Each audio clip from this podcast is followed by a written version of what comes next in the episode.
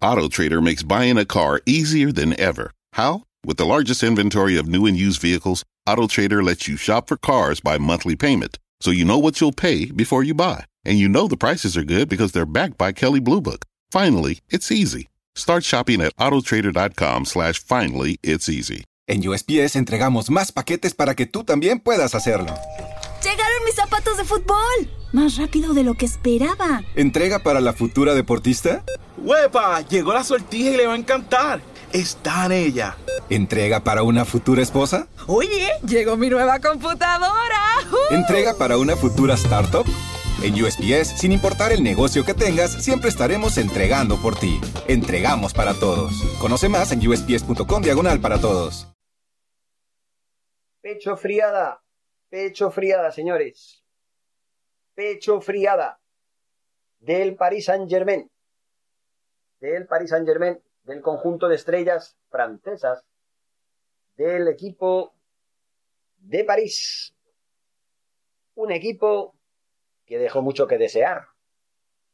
La verdad. ¿Qué pasó? ¿Por qué? El Madrid acabó ganando un partido que tenía ya perdido en el minuto 60. ¿Qué pasó? ¿Por qué durante 90 minutos en el partido de ida y 60 del partido de vuelta el Paris Saint-Germain controló la situación.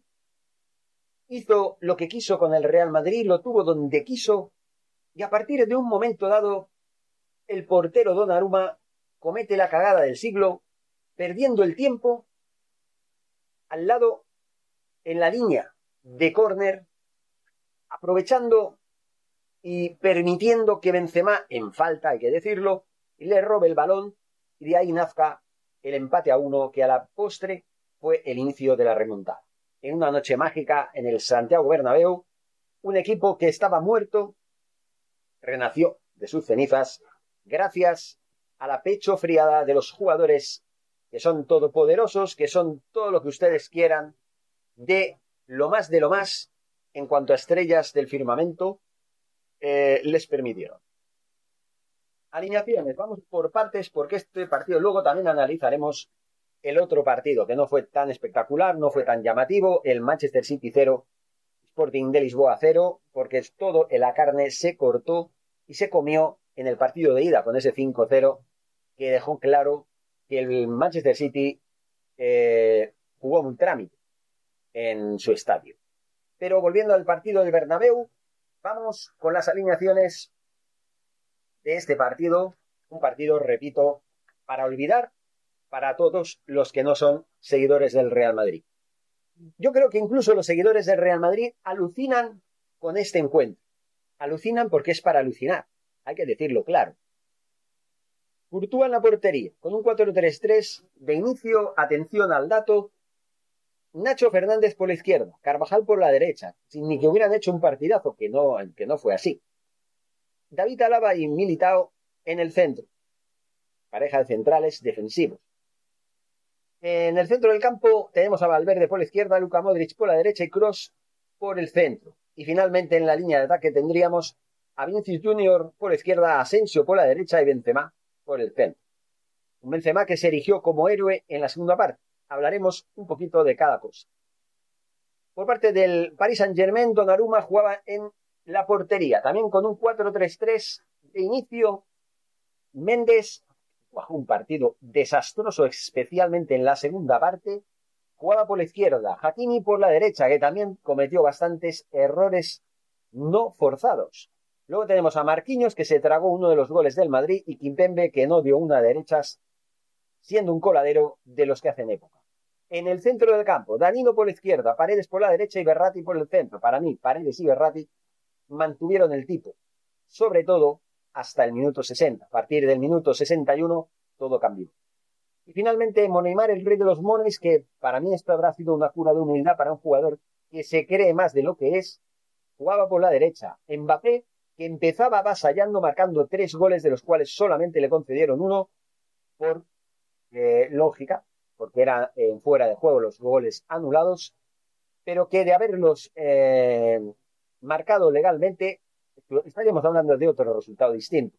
Y finalmente un Messi que vuelve a hacer el ridículo en Europa de manos de un equipo de estrellas plagado de, de, estrellas eh, que no se conjuntan, que sí, que son muy buenos, que están en el top 10 o en el top 5 o como ustedes se lo quieran llamar, que son la hostia de Donostia, pero en este partido se vinieron abajo solamente porque el señor Donnarumma, que no debería ser titular, ya lo venimos avisando ya de tiempo, eh, se le dio por regalar el camino de la remontada a un Real Madrid que cobró vida a partir de ese momento. En fin, el resumen lo dice todo. En el minuto 7, por conducta antideportiva, Leandro Paredes recibió una tarjeta amarilla. Finalmente, en el minuto 34, gol anulado por fuera de juego a Kylian Mbappé. En el minuto 39, Kylian Mbappé se resarcía del error inicial del VAR y marcaba el primer gol, 0-1 a pase de Moneymar, el rey de los mones. En el 43, Fernández, Nacho Fernández, tarjeta María por derribar a un rival. Y finalmente, conducta antideportiva de Vinicius Junior en el 44, que hacía que esta primera parte fuera única y exclusivamente parisina. En el minuto 57, Camavinga entraba por Tony Cross. Empezaban los cambios. Rodrigo hacía lo propio también por Marco Asensio. En el 60, Dan, eh, David Cardona, David Carvajal, creo que es, por una entrada temeraria, recibía una tarjeta amarilla que, pues bueno, colección de tarjetas amarillas en ese momento. Y en el 61, Karim Benzema, gracias al regalo y también una falta que nos pitó, que no pitó el VAR al mismo portero Donnarumma, pues se aprovechó y marcaba el primero de los tres goles de la tarde, o de la noche, decir, a pase de Vinicius Junior, después de recibir un pase del propio Benzema. Conducta antideportiva de Donnarumma en el 62. Tarjeta amarilla, seguramente por protestar el momento y por protestar la falta. Ahí creo que esa tarjeta estuvo de más. Lucas Carvajal, Lucas entraba, Lucas Vázquez entraba por Carvajal en el 66. Yeye también hacía lo propio por Paredes en el 71 por parte del Paris Saint-Germain. En el 76, Lluvia de goles. Benzema, Festival, a pase de Modric, hacía el 2 a 1. En el 78, tan, tan solo, eh, tan solo dos minutos después y en medio del desconcierto parisino, Benzema hacía la, la guinda del pastel, el 3 a 1, que ya lo hemos dicho, se comió uno de los defensas, como es Marquinhos, el capitán, precisamente del equipo. Danilo entraba por Di María, o al revés. Di María entraba por Danilo en el 81. Hakimi recibe una tarjeta amarilla también en, ese mismo minuto tras derribar a un rival. Impende conducta antideportiva en el 83 y en el 88 falta de Lucas Vázquez, que también era merecedora de tarjeta amarilla. Grasler finalmente sustituirá a Hakimi en el 88, haciendo eh, inútiles los esfuerzos de un Paris Saint Germain que necesitaba en ese caso un gol para forzar la prórroga nuevamente. Un gol solamente, de haber marcado dos, se hubieran clasificado ellos. Pero después de regalar los últimos 29 minutos de partido, no me entra en la cabeza otra cosa que el reconocer que el Paris Saint Germain a la hora de la verdad se vino abajo. Empezó a fallar como una estera y realmente cuando tienes esa actitud no demuestras merecer pasar a la siguiente ronda. El Real Madrid, que se aprovechó de eso, hizo un partido mediocre, mediocre los primeros 61 minutos. A partir del gol de Benzema, todo cambió y el Real Madrid pasó a ser el dominador en todos los aspectos del encuentro. Un Mbappé que fue aplaudido al principio del partido hizo aguas después de marcar tres goles y solamente serle concedido uno en la primera parte, pero es lo que tiene tres goles, porque aquí no sale el otro gol anulado. Curioso, porque marcó dos goles anulados. Lo que pasa es que en el segundo gol anulado ni siquiera eh, contó como gol porque fue precedido a la jugada del mismo. Bien, eh, las estadísticas, para acabar de ah, hablar de todo. en cuanto a la posesión del balón no estuvo tan eh, diferenciada. 53% por parte del Paris Saint Germain, 47% por parte del Real Madrid. Remates, 21 a 12 para el Real Madrid. Remates a puerta, 7 a 5 para el Real Madrid. Remates fuera, 9 a 3 para el Real Madrid. Eh, remates rechazados, 5 a 4 para el Real Madrid. Tiros libres, 11 a 14 para el Paris Saint Germain. Corners, 5 a 2 para el Real Madrid. Fueras de juego, dos para cada uno. Saques de banda, 15 a 18 para el Paris Saint-Germain. Faltas, 12 a 9 para el Real Madrid. Tarjetas amarillas, 4 para cada uno. Pases totales, 467 a 602 para el Paris Saint-Germain. Pases completados, 410 a 500, 548 para el Paris Saint-Germain. Ataques, 105 a 80 para el Real Madrid y ataques peligrosos, 103 a 38 para el Real Madrid. Viendo las estadísticas, podríamos decir que el Real Madrid le dio un repaso al Paris Saint-Germain, pero no se lleven a engaños. El vendaval de ocasiones, de remates y de tiros libres, la parte de corners, tuvo lugar a partir del minuto 61, cuando el Paris Saint-Germain se vino abajo y el París y el Real Madrid se creció ante la adversidad y logró lo que parecía imposible hasta ese minuto. Hay que felicitar al Real Madrid. Tenemos que decirlo claro. Felicitarlo porque, mal o bien, de una manera o de otra, sigue adelante en la competición.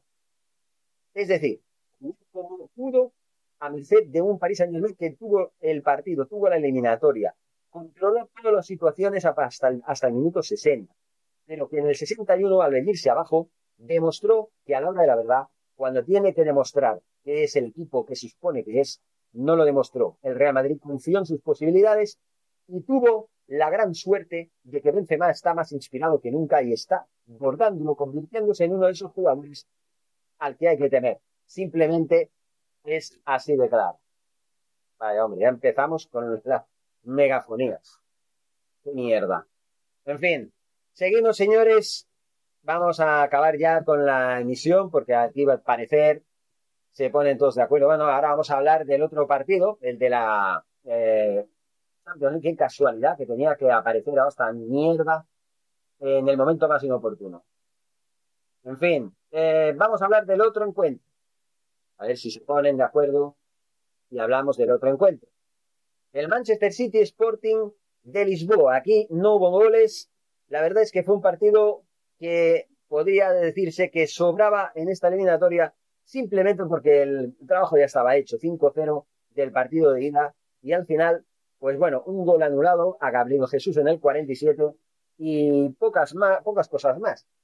Lo demás ya, entradas temerarias de Paulinho, de Slimani, en el minuto 15 y 40 respectivamente, con sendas tarjetas amarillas, y el propio Gabriel Jesús, un codazo, hizo que también le dieran una tarjeta amarilla, y que de alguna manera, pues eso es el total de un partido que, por decirlo ya lo digo claro, eh, sobró, pero que sirvió para corroborar la clasificación del equipo inglés para cuartos de final.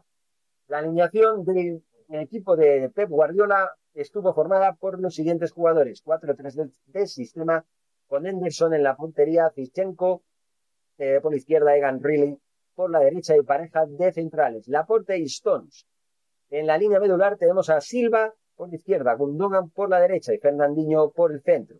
Y en la línea de ataque, Sterling por la izquierda, Foden por la derecha y Gabriel Jesús, que marcó un gol anulado, que podría haber sido el 1-0 y el 6-0 en el global de la eliminatoria, Mientras que eh, por parte del eh, Sporting de Lisboa, muy decepcionante este equipo, que es el actual campeón de la liga eh, portuguesa, juega con Adán en la portería, con un 3-4-3 que a mí me gusta más este sistema, no funciona para todos los equipos, pero a mí me gusta bastante, porque das más protagonismo al centro del campo y al ataque, más que a, a la defensa, pero que también ayudas de alguna manera a la defensa a ser más consistente.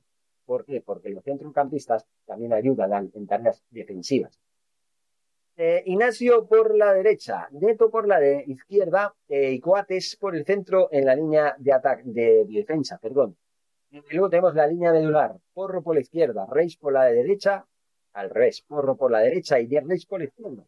Luego tenemos la pareja de centrales, Ugarte y Tabar. En la línea de eh, ataque, Sarabia por la derecha y Slimani por la izquierda. Y en la línea del centro del ataque, Bueno, es todo. Yo creo que aquí sobran decir cosas. Bueno, sí, vamos a con las estadísticas. 66% de posesión del balón por parte del eh, Manchester City, 34% por parte del Sporting. 14 remates a 6 a favor del City. Remates a puerta 4 a 2 a favor del City. 4 a 2, 4 a 3 remates fuera también a favor del City. remates rechazados 6 a 1 a favor del City, lo cual significa que no entró el balón en la portería más que una vez y de aquella manera, pero que no fue por que no se intentara.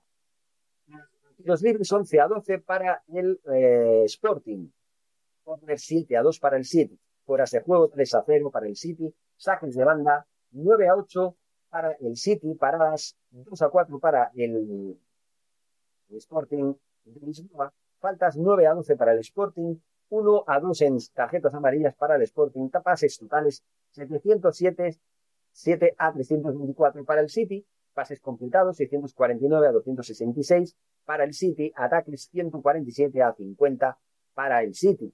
Y ataques peligrosos 103 a 17 para el City. Quien tenga ninguna duda de que el City mereció mucho más de lo que pasó y de lo que hizo, o de los goles que no se marcaron, pues bueno, quien diga eso, pues se respeta, pero mmm, que se lo haga mirar. Yo creo que aquí el Manchester City ha sido el claro dominador de todo lo que es en la eliminatoria y al final se saldó sin goles porque ya, pues bueno, ya no había esa misma motivación que en el partido de ida. Debe haber, haber habido alguna urgencia, alguna necesidad, seguro que el Manchester City lo hubiera subsanado sin ningún problema. Así tenemos en el cuadro, eh, dentro de esta semana de Champions, la semana que viene se completa el otro cuadro, eh, los siguientes emparejamientos, bueno, eh, emparejamientos, los resultados, ¿no? Los clasificados en los partidos de ayer, tras el 7 a 1 del Bayern de Múnich al Salzburgo y el también el 1-0 del Inter, 0-1 del Inter al Liverpool en Anfield, finalmente los que se clasifican para los cuartos de final. En primera instancia no hay, no hay sorteo este viernes porque la semana que viene se completa el cuadro de octavos de final eh, y lo vamos a repasar. El de Múnich, el Manchester City, el Liverpool y el Real Madrid, que son los que se clasifican para los cuartos de final. Para la semana que viene tenemos el Benfica Ajax, vamos a, a ser más claros para que no haya ningún problema eh, playoffs de la UEFA Champions League y ahí ya lo hacemos todo, vamos, más que seguro. Bien, para el próximo, la próxima semana, el día 15, martes, Ajax Benfica, a las 2 de la tarde hora de Guatemala. Lo mismo, a la misma hora, Manchester United Atlético de Madrid. Tenemos el día 16, miércoles, en este caso, Juventus Villarreal y el Lille Chelsea. Tenemos también el Lille Chelsea 2 de la tarde, por de Guatemala, en ambos casos. En esta segunda parte de los octavos de final, partidos de vuelta, se acabará de completar el cuadro de cuartos de final. Para mí creo que el Ajax, el Manchester United, la Juventus y el Chelsea son los favoritos, pero no hay que desconfiar del Benfica, del Atlético de Madrid, Villarreal y el Lille. Vamos a, entender que esto es fútbol y el fútbol nunca se sabe ya lo han visto en este partido.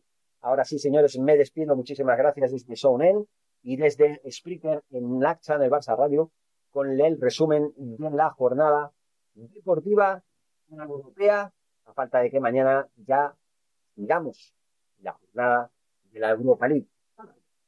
También la Europa League ha sido protagonista en el día de hoy con dos partidos. El resto se jugará mañana los siguientes encuentros. Vamos a, sin más dilación, a darles los resultados. La verdad, pues dejan muy claras muchas cosas. Puerto 0, Lyon 1 y el Real Betis 1, Entras de Frankfurt 2. Estos son los resultados hasta el momento de dos equipos, eh, cuatro equipos que, bueno, de momento no tienen así. El Olympique de Lyon se coloca como eh, favorito para el partido de vuelta y el Real Betis, pues, dio, dio, la verdad, dos goles muy tontos que aprovechó muy bien el Entras de Frankfurt y permitió que la eliminatoria se ponga bien pues, puesta arriba para los verdiblancos, que ahora van a tener que viajar hasta Frankfurt para sacar adelante la eliminatoria. Vamos a ver qué pasa. Mañana, ya saben, el resto de la jornada de la Europa League, entre los cuales están nuestro equipo. Está nuestro equipo, como sería? Vamos a ver en los partidos de vuelta. Leipzig Spartak de Moscú. Creo que este partido podría ser que se tuviera. No, no, no creo que haya problema, no sé qué significa el W, ¿no? Pero bueno, vamos a ver si sale. Walk over. no sé qué significa, bueno, ya lo veremos. Igualmente, el día 10 a las 11.45, Leipzig, Spartak de Moscú. Con el tema de la invasión de Rusia a Ucrania, hay problemas con los equipos. Ah, sí, ahora entendí. Sí, sí. El Leipzig ya está clasificado. Está descalificado todo equipo que pertenezca a Rusia y a Bielorrusia en toda competición europea. Así que el Spartak de Moscú, eliminado de la competición, de El Leipzig se clasifica directamente a cuartos de final. Luego tenemos el Sevilla West Ham, Atalanta Bayern Leverkusen, Barcelona Galatasaray, que será el partido que emitiremos este, tanto este como el de la Atalanta Bayern Leverkusen. Se jugará todos ya en adelante a las 2 de la tarde del día 10.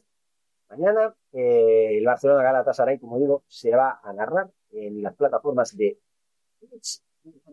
en Hacha del Barça Live. Ya lo saben, no se lo pierdan, va a ser espectacular. Mañana también se juega el Glasgow Rangers Estrella Roja y el Sporting Braga Mona. Estos serían eh, los seis partidos que quedan para completar los octavos de final, partidos de ida. Los que ya se habían jugado, ya lo habíamos dicho, han sido el Oporto 0, el de Lyon 1 y el Real Betis 1, Entras de Frankfurt 2. Así que, ahora sí, señores, después del repaso en eh, europeo a todos los efectos, nos vamos a despedir.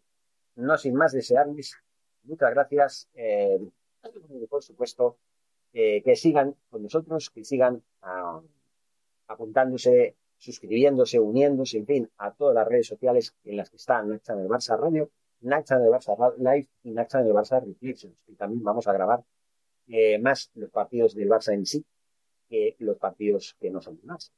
Pero ya prometí yo que en las plataformas de las emisiones en vivo eh, grabaríamos partidos incluso que no son del Barça, sobre todo ya la fase final de la temporada. Eso es lo que estamos haciendo. Como digo, muchas gracias a los dos, a todos, bueno, los dos, a Sonen y a explicar a toda la audiencia. Ya saben que en Sonen estamos superando ya los 2.200 seguidores, acercándonos ya a los 2.200, como dicho, acercándonos, pero muy cerquita, muy cerquita. Seguimos adelante, muchas gracias y fuerza Barça desde Sonen. Y también, por supuesto, muchísimas gracias desde eh, la plataforma que, eh, pues ya saben, la plataforma para todos ustedes. Forza Barça. ¿No se merece tu familia lo mejor? Entonces, ¿por qué no los mejores huevos? Ahora, Egglands Best están disponibles en deliciosas opciones. Huevos clásicos, de gallina libre de jaula y orgánicos de Egglands, que ofrecen un sabor más delicioso y fresco de granja que le encantará a tu familia. En comparación con los huevos ordinarios, Egglands Best contiene la mejor nutrición como 6 veces más vitamina D, 10 veces más vitamina E y el doble de omega 3 y B12. Solo Egglands Best. Mejor sabor, mejor nutrición, mejores huevos. Visita egglandsbest.com para más información. En un mundo donde extraterrestres acechan a los humanos, dos soldados deben esconderse para sobrevivir sin su Old Spice. ¡Cállate! ¡Cállate! Hombre, hueles re feo. ¿Que no te pusiste el nuevo Old Spice Dry Spray con frescura de larga duración? ¡Cállate! ¡Nos van a oír! No puedo. ¡Apestas! ¡Te dije! ¡Se me olvidó el Old Spice!